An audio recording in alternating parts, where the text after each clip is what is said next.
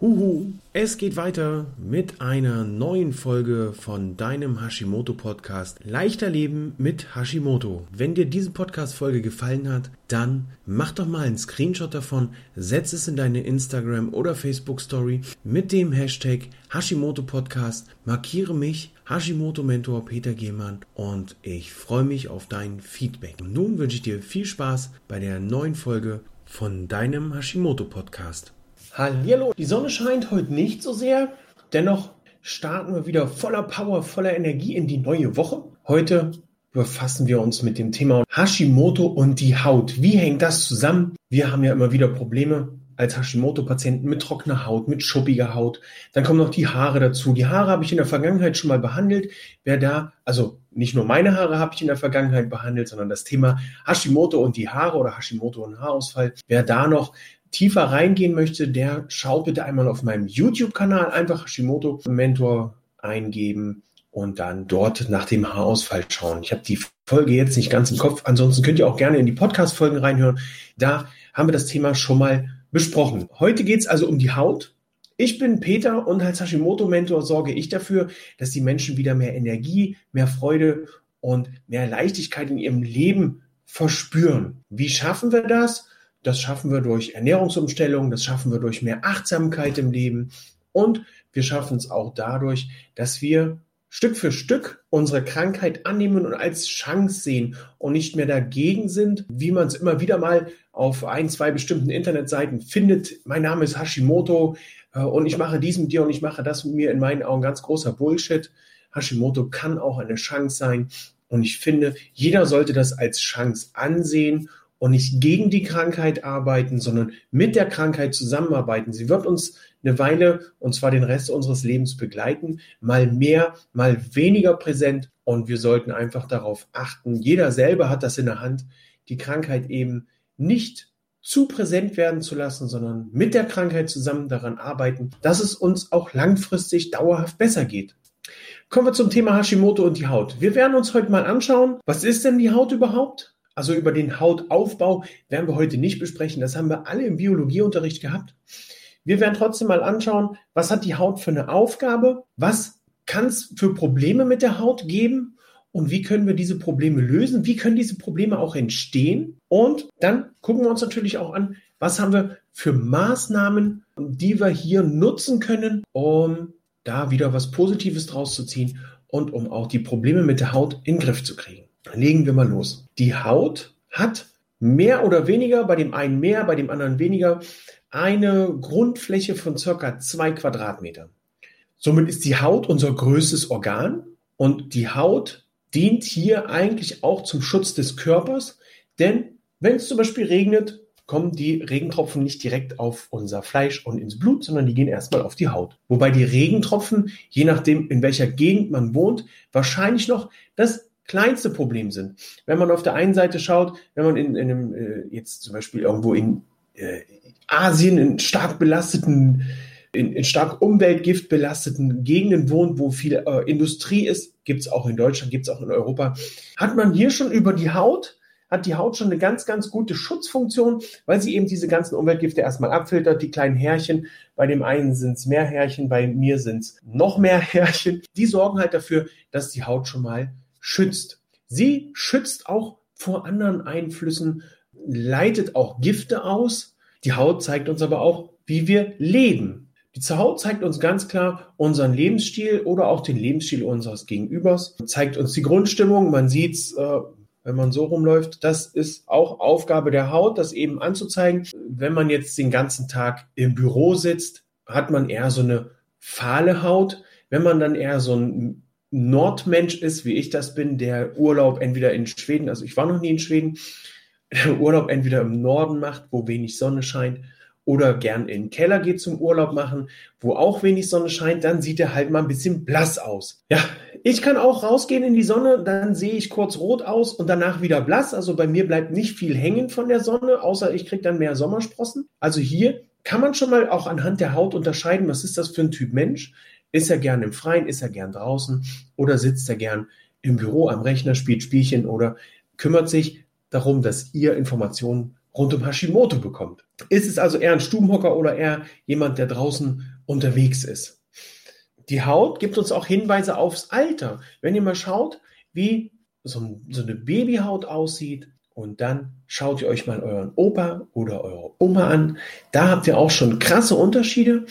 Die Haut beispielsweise von Menschen, die viel in der Sonne sind oder die das Solarium häufig, sehr, sehr häufig aufsuchen, dann noch dazu rauchen. Da sieht man schon ganz krasse Unterschiede, was die Haut angeht. Hier also die Haut spiegelt nicht nur unseren Lebensstil oder auch unsere Ernährung, da kommen wir noch zu, nach außen, sondern auch so ein bisschen neben den Sachen, die wir jetzt draußen erleben, wenn die Sonne scheint oder wenn wir viel draußen sind, spiegelt sie auch so ein bisschen unser Seelenleben wieder, unseren, unsere seelischen Zustände. Sie steht also auch mit der Psyche in enger Verbindung.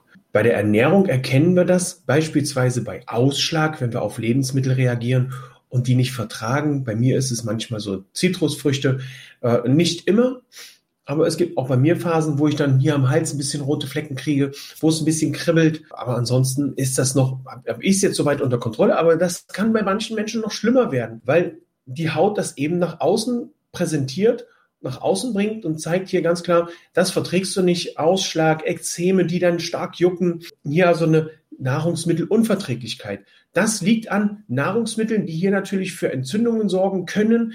Das liegt an Nahrungsmitteln, die der Körper erstmal nicht verträgt und nicht weiß, wohin mit dem ganzen Kram. Die Haut zeigt uns aber auch, und das hat jeder von uns mehr, wahrscheinlich mehr mitgemacht, als er möchte, als ihm das lieb ist, wie es mit hormonellen Schwankungen in unserem Körper aussieht.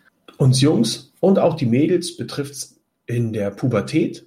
Die Jungs sind dann durch und dann kommt das Ganze für die Mädels nochmal in der Schwangerschaft. Oder auch wenn der weibliche Zyklus anschlägt, da gibt es dann auch ein, zwei Tage, wo die Haut wirklich nicht bei jeder Frau, aber ich denke überwiegend total durchdreht, total verrückt spielt. Auch ein Zeichen für die Frau, ah, alles klar, mein Zyklus kommt oder mein Zyklus ist da, wenn man es sonst nicht so sehr, also macht sich auf den Weg. Hier kann es also allein durch hormonelle Schwankungen auch wieder zu Problemen mit der Haut führen. Hier haben wir dann schon so eine kleine Brücke zu Hashimoto. Bei unserem Hashimoto, hormonelle Schwankungen, kann es also auch hier in Kombination mit den Sachen, die ich eben schon genannt habe, zu, zu Problemen mit der Haut. Die weiteren Aufgaben der Haut, die besprechen wir im Detail am Donnerstag, den 7. Mai um 17 Uhr im Leichter Leben mit Hashimoto TV in meiner Facebook-Gruppe mit Hashimoto voller Energie und leistungsbereit. Was gibt es für große Hautprobleme? Also ich habe mal zwei jetzt für das für dieses Live, für diese Folge rausgesucht. Einmal wäre das die Neurodermitis und das zweite die Akne. Bei der Neurodermitis gibt es offiziell keine Ursache, also es ist offiziell nichts bekannt, was das jetzt auslösen kann. Dennoch gibt es hier Möglichkeiten, die das Ganze zum, zum Aufbrechen bringen. Das können einmal Lebensmittelunverträglichkeiten sein, Lebensmittelzusatzstoffe, die mit beigefügt werden. Das können auch sein, wenn man Nahrungsmittel zu sich nimmt, die erhöhte Allergene mit sich bringen und hier auch dann im Nachhinein für Entzündungen sorgen.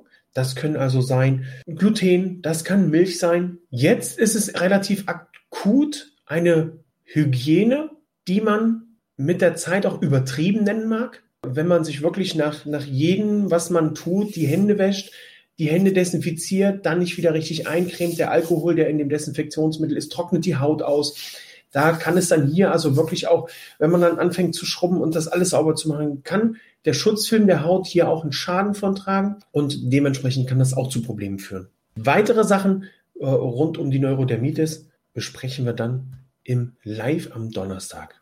Die Akne. Die Akne, unser täglicher Begleiter in der Pubertät. Wer hat's nicht toll gefunden? Also ich definitiv hab's nicht toll gefunden. Ein Pickel weg, schon kam der nächste. Also es war ein Traum.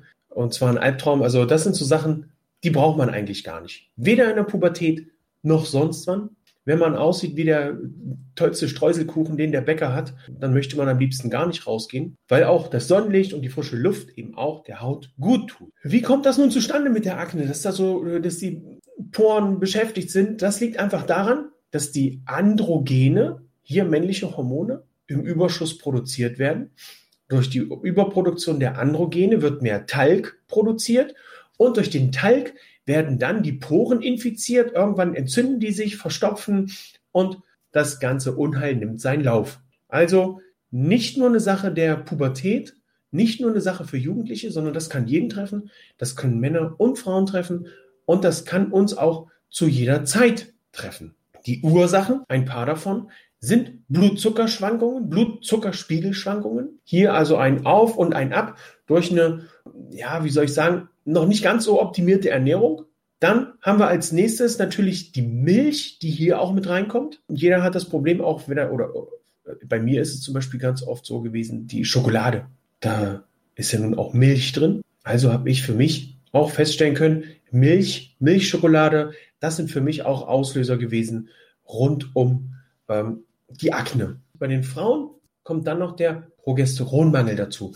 Über das Progesteron werden wir uns nächste Woche unterhalten. Das habe ich ja letzte Woche im Live schon angekündigt, dass wir da nochmal eine extra Sendung draus machen, weil das hier wirklich sehr, sehr umfangreich ist. Wenn du also nochmal reinschauen möchtest in die alles, was so rund um die weiblichen Hormone geht, dann bist du auch dazu herzlich willkommen in der Gruppe mit Hashimoto voller Energie und leistungsbereit. Was gibt's für Maßnahmen gegen die Akne? Was gibt's für Maßnahmen für eine gesunde, glatte, geschmeidige, samtweiche Haut? Du musst also nicht wieder ein Baby werden, um äh, samtweiche Haut zu bekommen, um glänzende Haut zu bekommen, sondern hier ist es wichtig, deine Nahrungsergänzungsmittel, deinen Vitalstoff- und Mineralstoffhaushalt auf Vordermann zu bringen. Damit diese Stoffe auch vernünftig aufgenommen werden, brauchst du eine Darmsanierung inklusive Aufbau der Darmflora. Das vergessen viele Darmsanierungsprogramme, die machen den Darm einmal sauber, sorgen aber nicht dafür, dass, der, dass die Darmflora wieder aufgebaut wird. Und zu guter Letzt solltest du unter anderem auch deinen Stress reduzieren. Das ist auch ein sehr, sehr wichtiger Faktor. Immer wieder, auch wenn es um unser Hashimoto geht, den Stress reduzieren. Die weiteren Maßnahmen, die du jetzt noch in Angriff nehmen kannst, ja, auch die werden wir am Donnerstag, 7. Mai, 17 Uhr bei Leichter Leben mit Hashimoto TV besprechen. Dazu lade ich dich herzlich ein. Wie gelangst du nun in die Gruppe? Indem du den Link in den Show Notes klickst. Das war's von meiner Seite heute.